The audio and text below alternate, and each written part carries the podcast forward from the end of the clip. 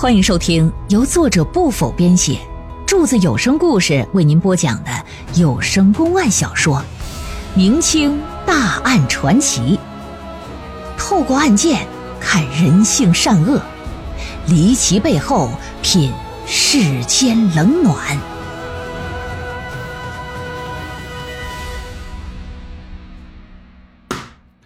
书接上回。两人研究好丑事之后，傍晚时分呢，范小天拎着在饭馆打包的酒菜就回来了，跟白小梅饱餐的同时呢，呃，又聊了许多半真半假、掏心窝子的话，这就让俩人的关系又近了一些。吃完饭，俩人都有了五六分的醉意，在烛光的映衬下呀，范小天看白小梅是越看越带劲。哎，女方看男的也是越看越动心，有道是“春宵一刻值千金”呢。此情此景，范小天就觉着呀，浑身没劲儿，嘴没味儿，裤裆梆硬的是怎么个事儿呢？有点按耐不住了，伸手一把就给白小梅推倒在炕。女方也是半推半就：“哎呀，不要停啊！不要不要不要停！快，嗯。”啊，开始是不要不要的，后来那不字就没了，就是要了，就终于是臣服人家了。第二天一大清早，范小天收拾行囊，跟着白小梅骑着驴赶奔南昌县。经过一天的赶路，在天快黑的时候，终于算是到了。不过呢，白小梅呀，没有马上就给他带回家。范小天就挺不理解。说怎么的？怎怎怎么不回家呀？咱俩赶了一天的路了，风尘仆仆的。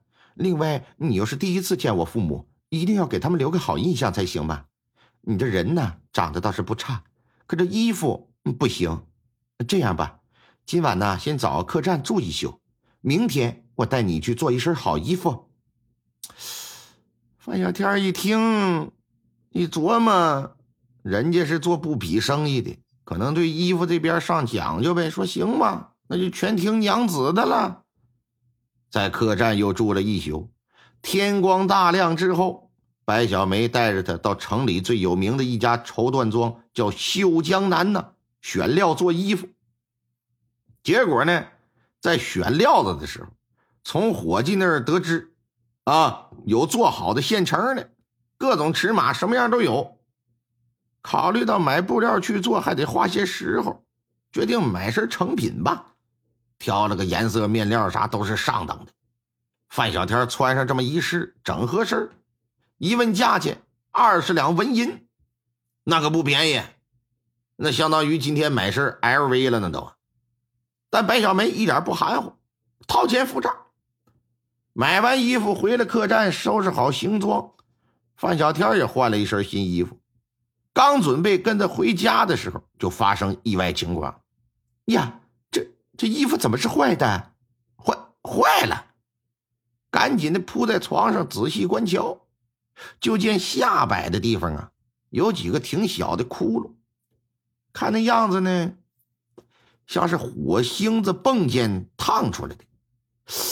哎，我记得先前在绸缎庄里的时候没有啊，这怎么突然出现好几个窟窿呢？奇怪了，不，不用说，肯定是绸缎庄做了手脚，很有可能啊，是咱们看和试穿的时候是件好的，打包的时候偷梁换柱做了手脚呗，换了一件坏的给我们，真是奸商。算了，还是再买一件吧。哎呀，不行，这这这这这这拉拉倒吧，怎么能算了呢？这可是花了二十两银子买的，没正经穿过呢，变成这样，咱要是不声不响的认了，那不是让人当成冤大头了吗？走走走走，找找找他们，让他们赔。也算了吧，就当吃了个哑巴亏呗。我范小天什么时候吃过亏呀？不行，必须找他们说道说道。这就执意要去，小梅只好跟着呗。到了绸缎庄，把衣服上的洞拿给店里的伙计和掌柜看，那结果可想而知，人家指定不承认呗，声称你拿走时候是好的，要不然你俩也不可能买。如今你这出去一圈，你说坏了咋坏的？我哪知道？是不是？你俩心里应该清楚啊？是不是你俩弄的？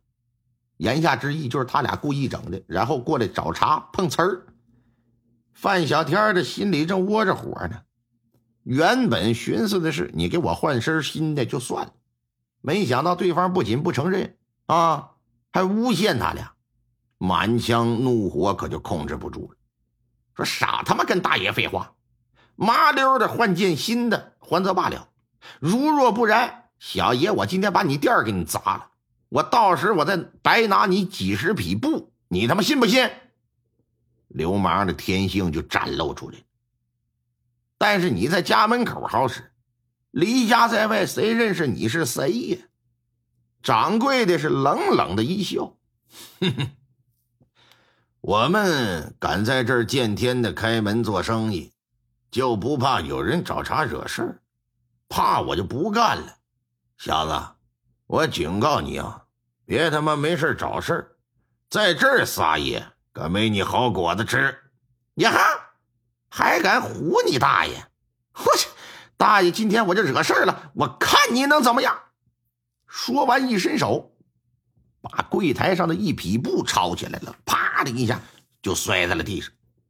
掌柜的把脸一沉，说：“那你可就是自己找那不自在呀？